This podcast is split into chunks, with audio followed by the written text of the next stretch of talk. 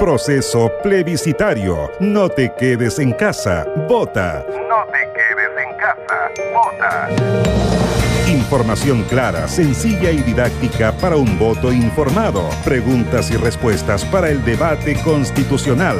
Presenta La Mañana de Paulina y la Asociación Transversal de Abogados y Abogadas ATAA. No te quedes en casa. Vota. La norma superior que organiza el poder del Estado y lo limita para garantizar los derechos de las personas es la Constitución. Los primeros vestigios del constitucionalismo moderno se remontan al año 1215 en Inglaterra, los que sumados a derechos históricos como la independencia de Estados Unidos y la Revolución Francesa, que aportaron ideas y conceptos como la separación y el equilibrio de los poderes, la soberanía, la elaboración doctrinal de los derechos y los parlamentos bicamerales, entre otros, marcaron fuertemente lo que hoy entendemos por la Constitución. ¿Qué es la Constitución?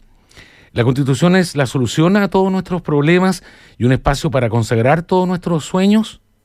Proceso plebiscitario, no te quedes en casa, vota.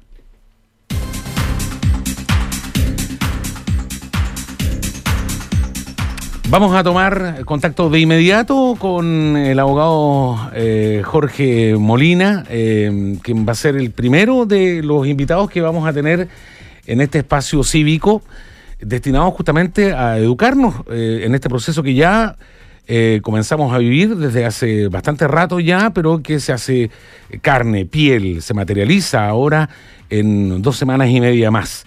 Jorge, primero que todo, saludarte, darte la cordial de las bienvenidas. Un gusto de tenerte con nosotros. Él es abogado eh, y es abogado eh, principalmente de la agrupación transversal de abogados de Tarapacá, ATA. ¿Cómo estás, Jorge? Bienvenido, un gusto de tenerte con nosotros. ¿Cómo te va?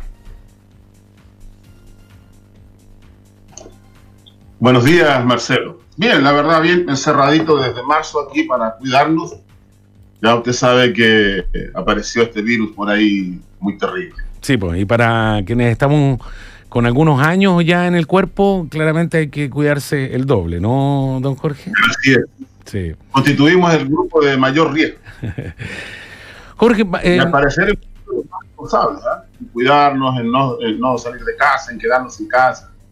Sin, sin, sin duda, sin duda. Jorge, bueno, a contar de hoy comenzamos este, esta serie de programas eh, no solamente contigo, sino que con eh, varios abogados que conforman este, esta agrupación transversal de abogados de Tarapacá, ATA, eh, a quienes agradecemos en, lo institucional y cada uno de ustedes obviamente que van a tener esta, esta misión que yo entiendo lo hacen con, con mucho grado y además con el ánimo de que comencemos ya a profundizar en algunos temas. Yo sé que hay mucha gente que seguramente ya ha profundizado en esto, ¿no? Pero también sabemos que hay mucha gente que está colgada, que no, no, no conoce los conceptos, que, que, a propósito de la falta de educación cívica en nuestro país durante tantos años, no, no ha profundizado porque no, no, entiende mucho qué estamos viviendo. Primero, preguntarte, y por favor aquí te, puedes explayar, ¿qué es la constitución? Bueno, primero, eh, como dije ya, los buenos días y las gracias por, por, dar este espacio a la Asociación Transversal de Abogados y Abogadas. Eh, eh, la verdad aquí el enfoque es dual. Eh, desde, hay hombres y mujeres por igual. Mañana viene nuestra colega Cecilia Enríquez, así que esto va así, digamos.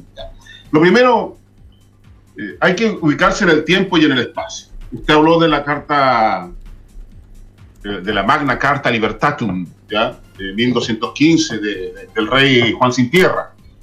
Y esta nace en un, en un periodo, digamos, donde la sociedad era otra y, tenía claramente un objetivo esta carta, ¿no es cierto? Terminar con las diferencias que tenía con los varones y los señores feudales, el señor eh, rey Juan Sin Tierra. De manera que, y además que era muy impopular en ese minuto. Entonces, el compromiso que había respecto de los derechos, de las libertades, ya, en ese minuto, no existió en esta carta. De manera que, y no hubo un poder constituyente tampoco, porque esta carta la hace el arzobispo de Canterbury, ¿ya? Él hace esta carta magna, él la redacta. Entonces, una carta redactada por una sola persona. Luego esta carta fue abolida, hay muchos eh, eh, nostálgicos que todavía la recuerdan, ¿ya? Y la sacan de ejemplo. Para la Constitución hay muchas definiciones, como personas hay, y como tendencias hay, y como compromiso con la democracia y la Constitución, ¿ya? Que, que, van juntas o no van juntas a veces, ¿ya? Eh, existan también. Definiciones, Marcelo, eso es muy importante. Pero un concepto ¿ya? que es una definición compartida entre muchas personas, por eso lleva el, el, ante, lleva el con por delante, con, que significa ir juntos, concepto. Entonces hay muchos conceptos, pero lo que más se escucha en Chile es que es una ley. ¿Ya? Yo siempre recomiendo y digo el converso cada vez, si usted recibe conocimiento, debe tener la curiosidad y la voluntad de cuestionar el propio conocimiento que adquiere. Entonces, vayamos a la definición. Si es una ley, vayamos, ¿qué significa ley? Nuestro insigne Andrés Bello la define en el primer artículo del Código Civil. Y dice que es, la ley es una declaración de la voluntad soberana. ¿Ya? Eso es la ley. Entonces, si la ley es eso, y la constitución es una ley, entonces la constitución es una declaración de la voluntad soberana, de una voluntad soberana, soberana suprema, ¿ya? La superior de todas. ¿Y quién tiene esa voluntad soberana? ¿Ya? Un poder constituyente. ¿Y cuál es ese poder constituyente que, posee esa voluntad soberana? Bueno, esa voluntad soberana, porque dicha en la constitución de 1812, si mal no recuerdo, ya, de la constitución de Cádiz, dice claramente que la soberanía reside en la nación, en el pueblo también dice.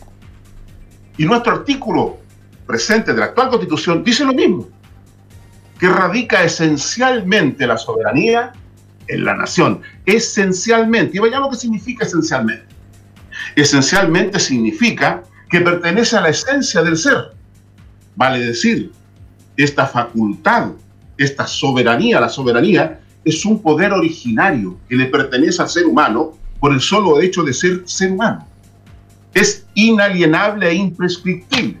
O sea, no le puede ser enajenado, no le puede ser quitado. Entonces, ¿quién tiene el poder constituyente? ¿Quién puede redactar una constitución? La nación, el pueblo. Porque a ellos pertenece la voluntad soberana. ¿Ya?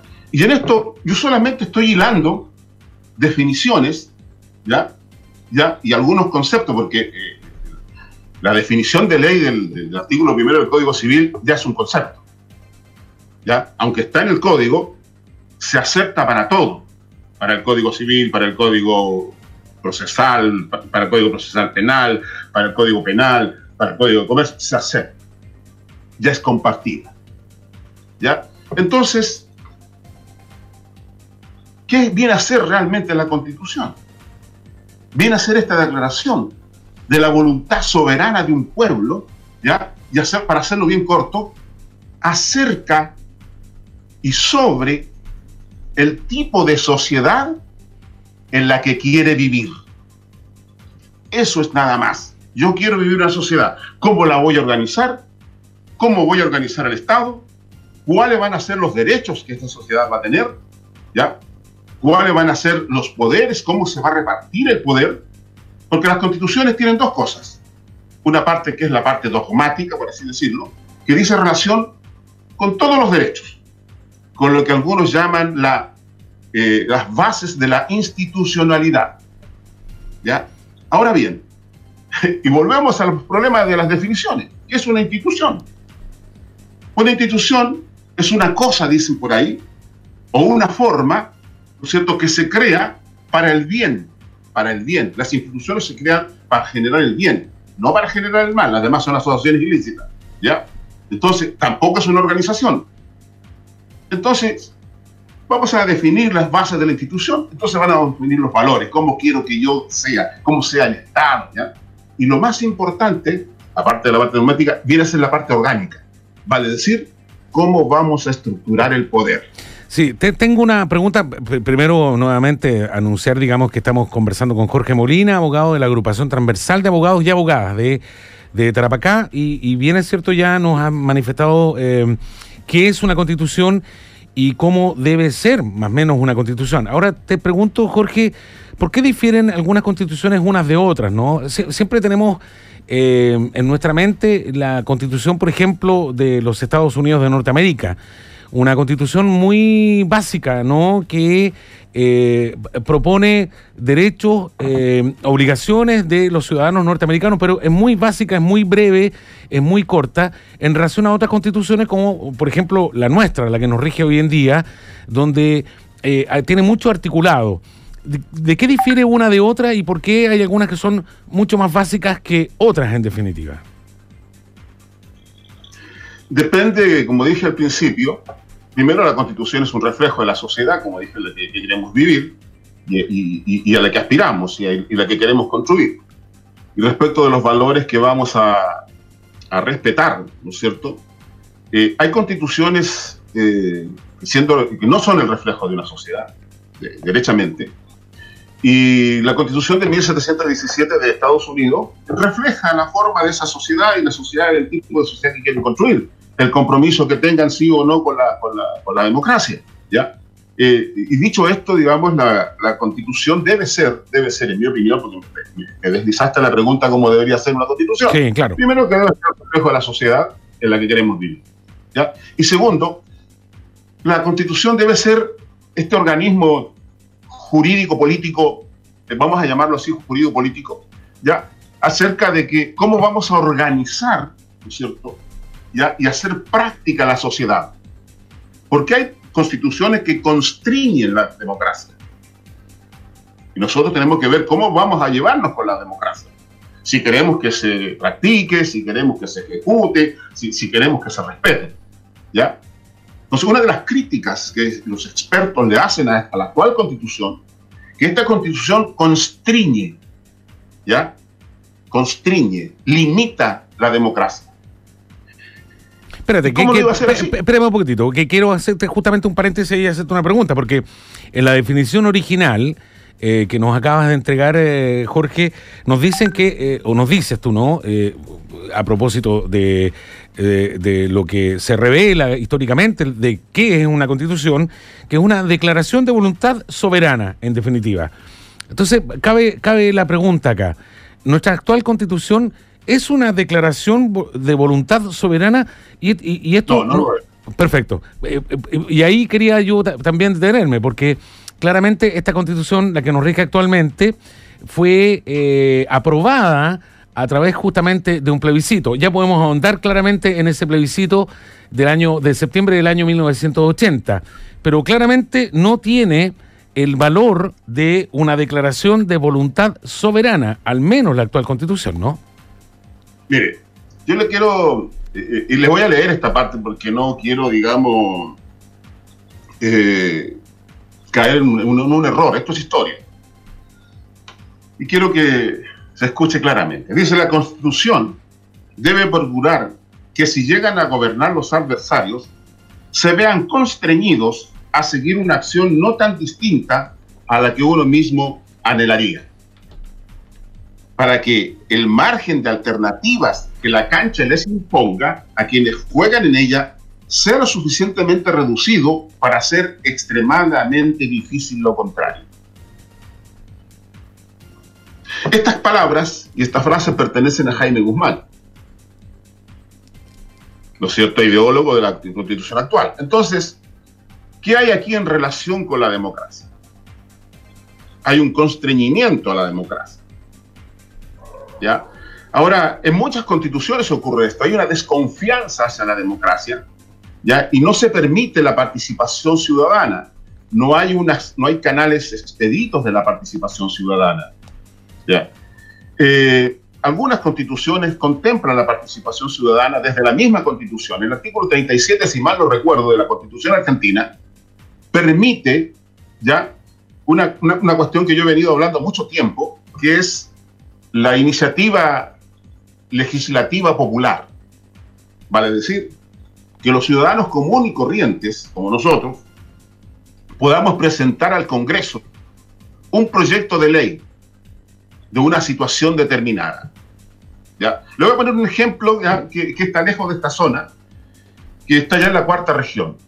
Allá hay un grupo humano eh, que son los, eh, los, que los crianceros, ¿ya? que crían cabras en queso y que alguna vez reclama que le traigan un caso a la cuarta región. ¿ya? Bueno, esos crianceros quedaron de alguna manera desprotegidos. Desprotegidos, no hay una legislación que los proteja, ni previsionalmente, ni respecto de su actividad.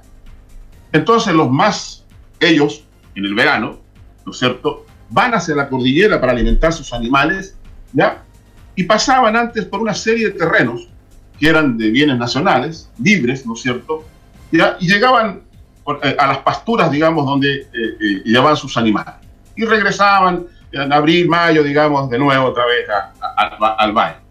Bueno, eso no ocurre ahora llegaron unos inteligentes, ¿no es cierto?, y compraron esos terrenos, eh, no sé cómo, pero los compraron, y ahora los crianceros deben pasar por esos terrenos y pagar por el paso. No me pregunten las cantidades porque son enormes, ¿ya? Entonces, a una persona que vive de las cabitas, de su queso, de, la carne, del charqui que haga, ¿no es cierto? Pagar un millón, dos millones de pesos para, para subir con sus cabras al otro lado, obviamente lo lesiona.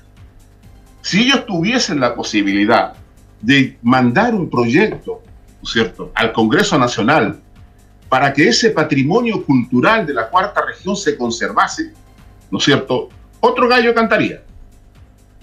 Pero no pueden hacerlo.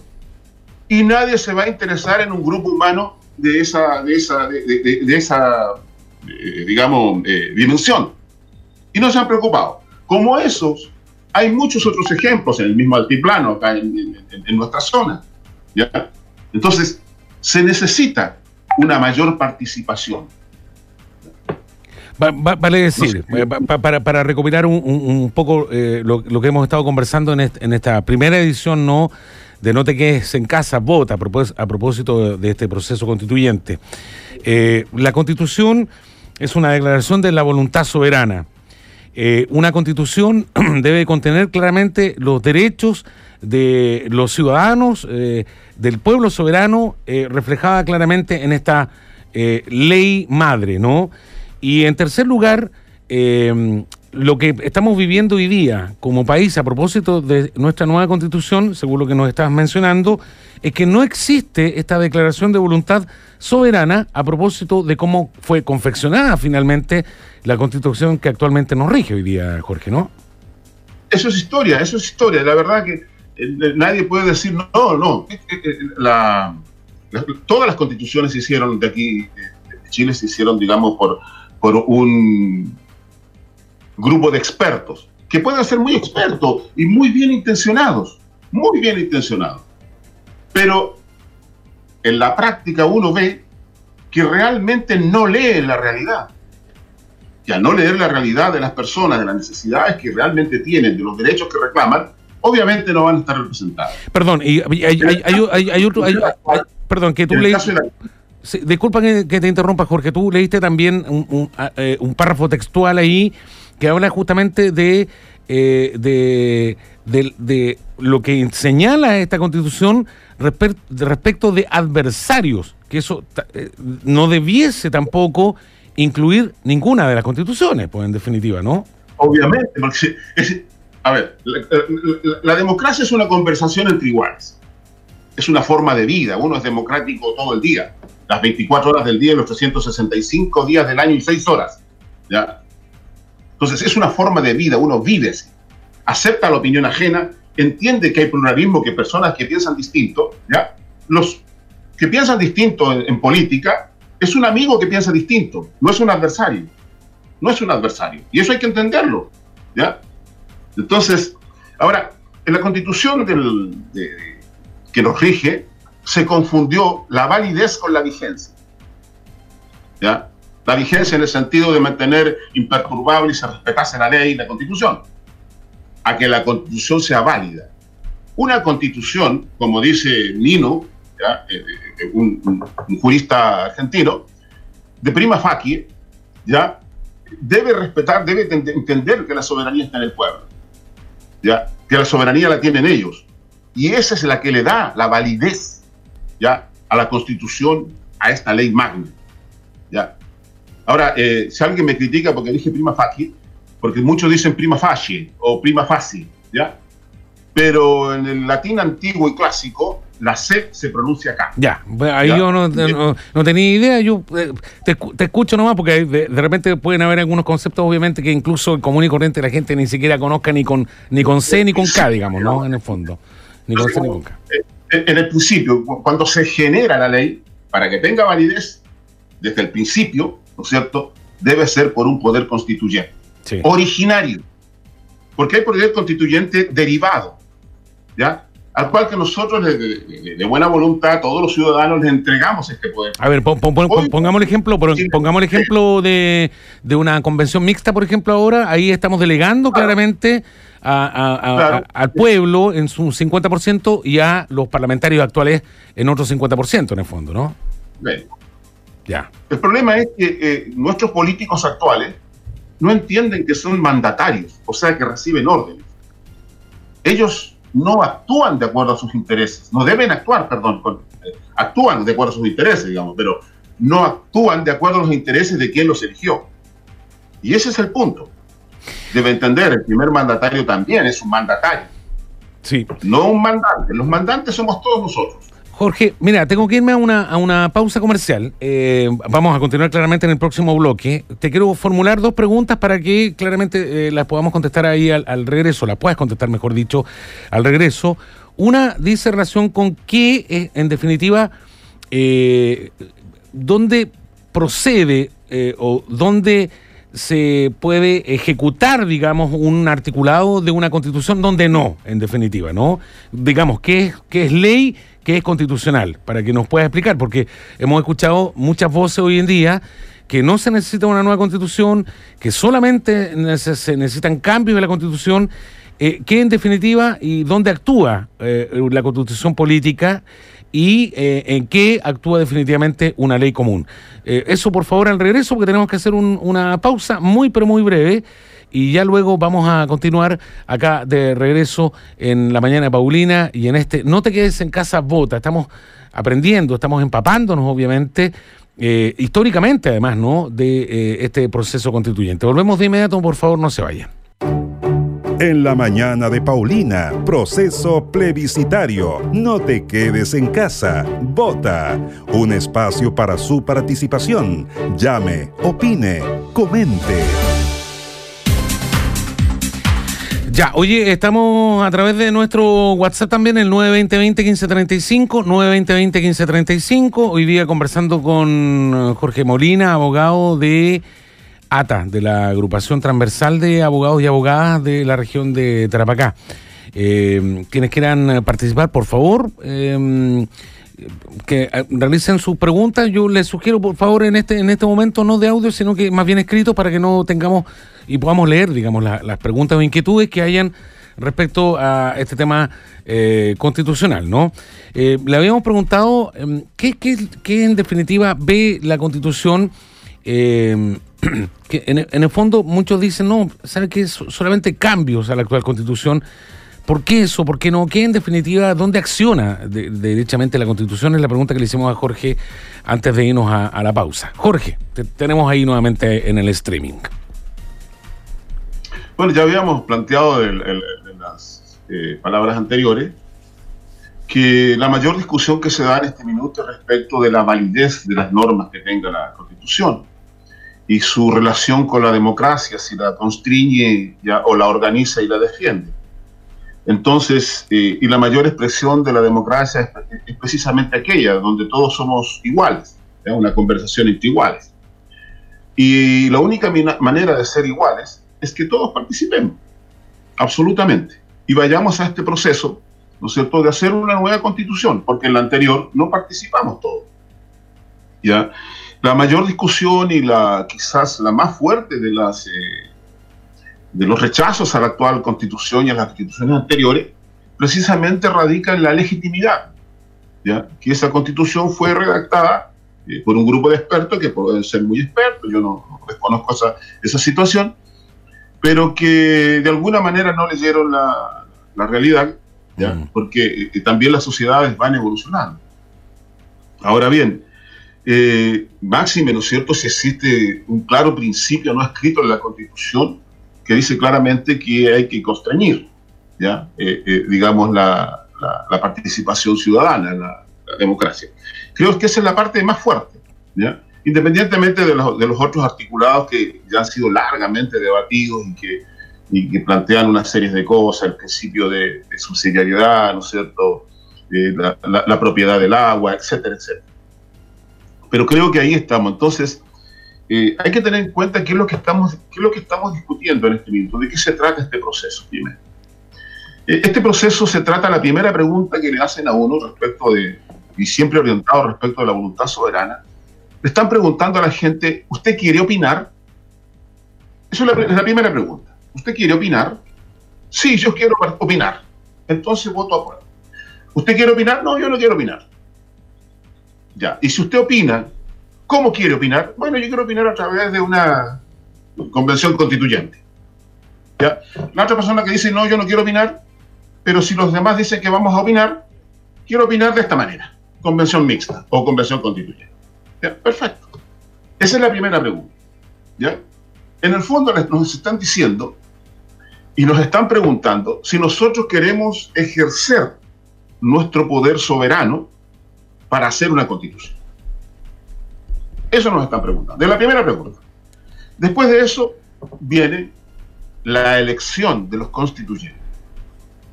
Vamos a ver cómo lo hacemos con estos constituyentes. Entonces, una vez más, una vez más, ¿ya? Eh, las personas van a decir si quieren que se nombren representantes por todas partes. Bueno, hay, hay, una serie de métodos por los que se ha hecho. Canadá, Irlanda, Islandia lo hicieron por medio de lotería.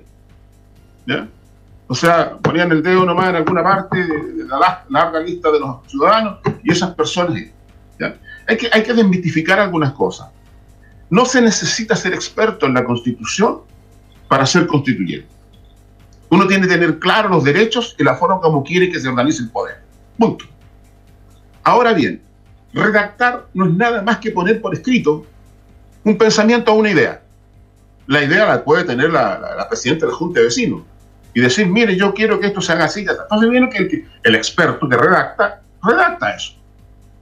¿ya? Y lo deja establecido, ¿no es cierto?, de la manera más correcta.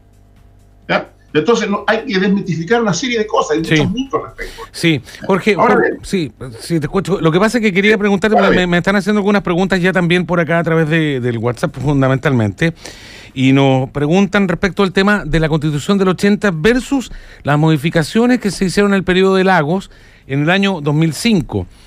¿Qué porcentaje de esta constitución actual que nos rige se modificó y qué más o menos es lo que se modificó en esa, eh, en esa actual constitución original del año? Hay una, hay, una, hay una, gran cantidad de artículos que en este minuto no tengo la cifra exacta ni el porcentaje.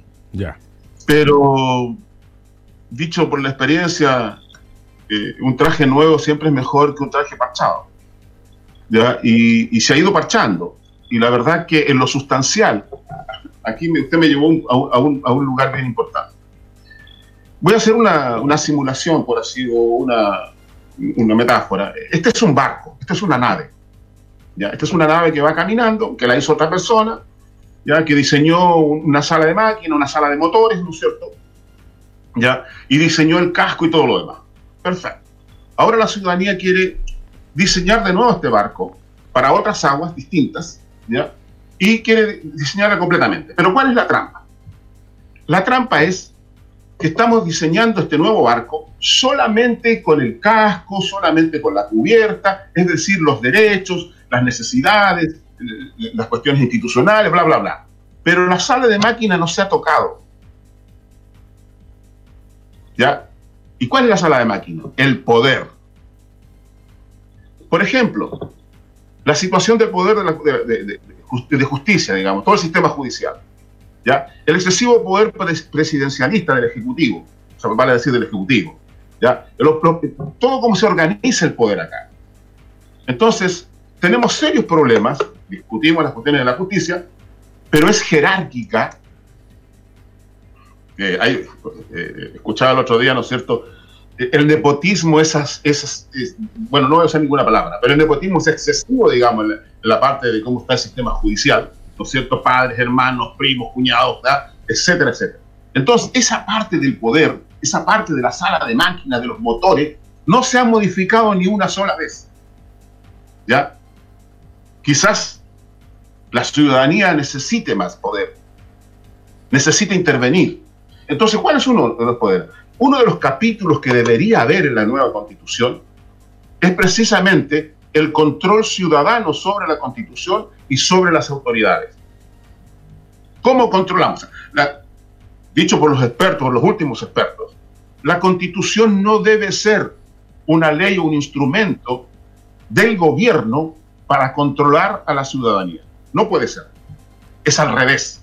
La constitución debe ser un instrumento que le permita al pueblo y a la ciudadanía controlar a los gobernantes, al poder legislativo, al poder judicial, y al poder eh, eh, ejecutivo. Pero eso no ocurre, no ocurre. Entonces hay, hay, digamos, razones, razones de peso para no seguir parchándola, porque la sala de máquinas no se va a tocar, ¿ya? para seguir parchándola y cambiarla definitivamente. Y la gente sabe eso, está enterada de eso sabe perfectamente, bueno, de alguna manera uno lo lleva al lenguaje, ¿no es cierto? Que hay una parte dogmática, que hay una parte eh, eh, organizacional, ¿ya?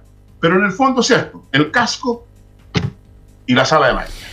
¿Y, qué, y, cuál es el significado en, el fondo que se le otorga, digamos, a, aquellos que postulan, obviamente? Expertos también, o leguleyos que postulan, constitucionalistas incluso, digámoslo, eh, que postulan un rechazo, vale decir, hagamos modificaciones eh, estructurales a la actual constitución y no es necesario claramente partir con una nueva, en el fondo. Eh, ¿Qué es lo que postulan estas personas en definitiva? ¿Y qué en, el fondo se podría modificar de una actual constitución y no tirarse a la piscina, como dicen algunos, no, con una nueva constitución? Es perfectamente legítimo que alguien quiera no opinar perfectamente legítimo. Es su decisión. Yo no quiero opinar, yo no quiero que cambie. Absolutamente legítimo. ¿Ya? Y eso, ¿Por qué? Bueno, yo quiero que las cosas como están, que el poder quede como está, porque, porque de alguna manera se sienten favorecidos con eso. ¿Ya? Y, y obviamente el ser humano, todos los seres humanos, me incluyo, ¿no es cierto? Siempre tenemos miedo al cambio. Tenemos miedo al cambio. Nadie se arriesga. Nadie quiere tomar riesgos. ¿ya? Pero a veces hay un dicho muy popular, ¿no es cierto? Dice que no se arriesga, no cruza el río.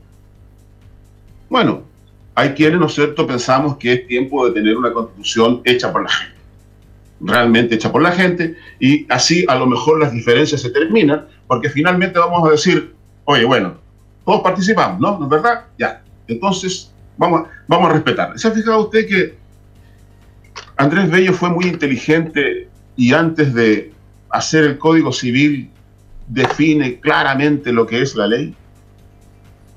¿Y se ha fijado usted que en esta constitución no hay una definición de la constitución? Sí. Ni la razón por la que debemos respetarla. Eh, curioso, ¿no? Sí, Jorge, eh, otra, otra pregunta, porque ya estamos casi en el límite del tiempo, pero eh, claramente vamos a tener otras posibilidades y otros momentos ya para seguir conversando. ¿Qué constituciones son eh, dignas de imitar según tu percepción eh, eh, y cuáles no, en definitiva, ¿no? Porque siempre se ha impuesto también en el último tiempo que partir de hoja en blanco es riesgoso, partir imitando otras constituciones es riesgoso. En fin, ¿cuáles son, según tu percepción, constituciones que son interesantes de imitar y cuáles no, en definitiva? Uno debe sacar es que, eh, eh, es que no es decir, mire, vamos, vamos a... Eh, primero hay que definir qué, qué, tipo de Estado vamos a querer. ¿Vamos a seguir con un Estado subsidiario o vamos a continuar o vamos a, hacer, vamos a tener un Estado solidario? ¿O vamos a tener un mix entre subsidiario y solidario? ¿O vamos a tener un Estado con metas solidarias, como lo tiene Alemania, por ejemplo, la constitución de Alemania? Ellos tienen metas solidarias, ¿ya? Y funciona bien. Son alemanes. Nosotros somos chilenos. Entonces tenemos que ver, de acuerdo a nuestra idiosincrasia y de la sociedad que queremos, ¿ya? Sin creernos jaguares de América, porque nunca lo fuimos. Entonces, establecer esto. Y en este sentido, eh, uno debe ser, eh, eh, hay una palabra, ¿no es cierto?, que no quiero usar ecléctico, para decir, recoger todas las experiencias posibles, ¿ya? Y sacar lo mejor de cada una de ellas y no comprometerse con una sola, ¿ya? A lo mejor la constitución alemana nos sirve, a lo mejor la Argentina también tiene algo que nos sirva, ¿ya? A lo mejor, no sé, pero no podemos copiar otra constitución completa porque no es nuestra realidad. Esa es una cosa que yo siempre discuto. ¿ya? No somos ni subdesarrollados, ni pobres, ni nada por el estilo. Somos distintos, diferentes. ¿ya? Y yo no digo pobre nunca, porque pobre es una palabra muy ofensiva, muy terrible. ¿ya? La gente tiene carencias de medios económicos en algún minuto, pero pobres no son, porque tienen espíritu, ¿ya? tienen voluntad, son seres humanos antes que eso. Entonces uno tiene que partir primero que es un ser humano. Es un ser humano que en este minuto está carente de medios económicos. Pero nosotros lo tildamos de pobre. ¿ya? Y le ponemos ese estigma. Entonces eso es una cuestión complicada. Por eso nosotros no podemos, no podemos, de alguna manera, y sería un error grandísimo empezar a, a copiar constituciones porque sí. Sí, eh, hay, alguna, hay, algunas preguntas o afirmaciones que nos están haciendo acá los auditores. Eh, por acá nos escribe Isabel, nos dice, no quiero político en esta etapa, dice, eh, la convención constituyente van a exigir ciertos niveles de estudio o gente que presente o se presenta sin saber mucho de educación cívica. Esa es una pregunta. Otra, en otro sentido, constreñir se usa para designar la acción de presionar para que alguien actúe de una determinada manera o se abstenga de hacerlo. Por ejemplo, las leyes nos constriñen a evitar perjudicar a terceros bajo amenaza de castigos. El deudor fue constreñido al pago por el acreedor mediante el envío de... Eh, un, poco aseverando lo que estabas mencionando respecto a este capítulo que trae justamente esta constitución. Dice, la constitución eh, actual no habla de los pueblos originarios y el tema salud, educación, que sean buenas y, se puede modificar sobre el agua, eh, dice eh, la constitución actual. El, tema de las modificaciones, dice por acá un, un, auditor. Marcelo, por favor, una pregunta. Juan Luis dice, ¿qué necesita un ciudadano para sentarse en una mesa constituyente? Son preguntas que nos están haciendo o algunas afirmaciones, incluso algunos auditores, antes que nos despidamos ya, Jorge. Mire, la última la voy a contestar rápidamente porque es, es interesante la última, la de, del señor, que cómo me siento yo en la mesa constituyente. Las demás creo que fueron contestadas durante la charla, ¿ya? Eh, eh, eh, primero, digamos, ¿cómo me siento yo en la mesa constituyente? Los partidos políticos, se va a usar en la ley, ¿no es cierto?, de, elecciones generales, ¿no es cierto?, y la parte que dice relación con el capítulo de los diputados.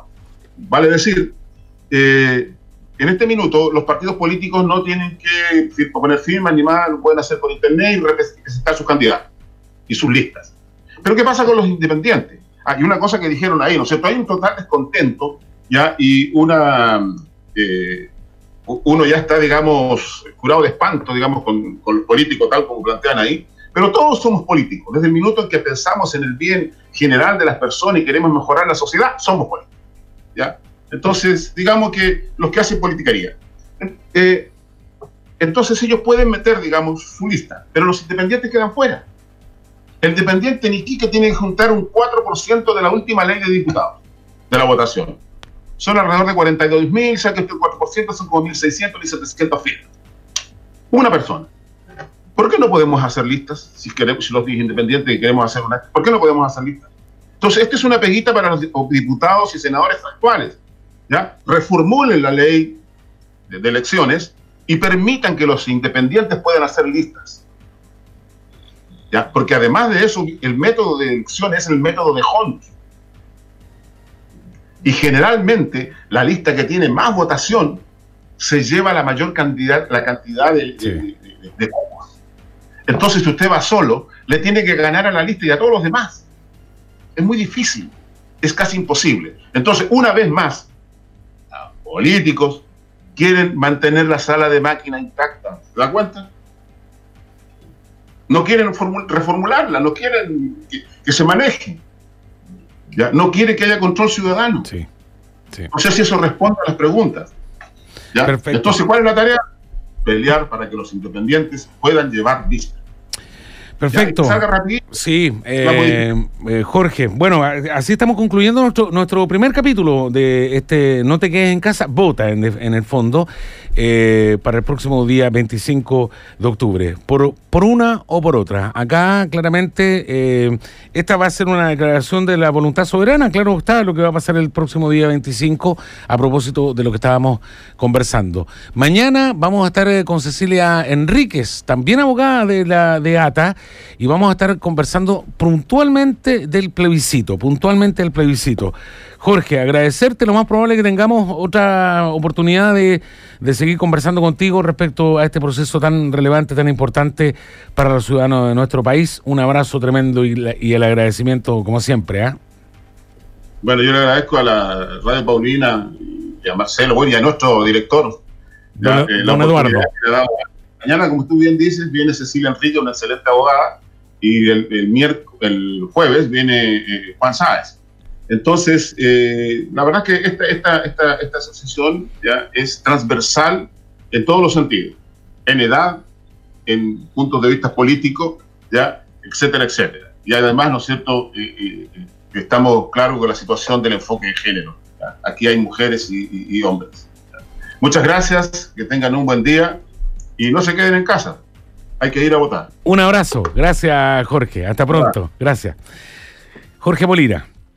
Eh, conversando en este, eh, en este programa, en estos espacios que estamos dedicando a la educación cívica, fundamentalmente con miras, obviamente, a este proceso del plebiscito. Nos preguntan por ahí qué es una asamblea constituyente, son respuestas que vamos a estar contestando durante todos los próximos días. Así que a, tener y a prestar mucha atención porque esto no termina acá, no nos quedamos solamente en esto, sino que vamos a ir avanzando, obviamente, en, estos temas, eh, profundizando y contestando preguntas fundamentalmente de ustedes. Proceso plebiscitario. No te quedes en casa. Vota. No te quedes en casa. Vota. Información clara, sencilla y didáctica para un voto informado. Preguntas y respuestas para el debate constitucional. Presenta La Mañana de Paulina y la Asociación Transversal de Abogados y Abogadas ATAA. No te quedes en casa. Vota.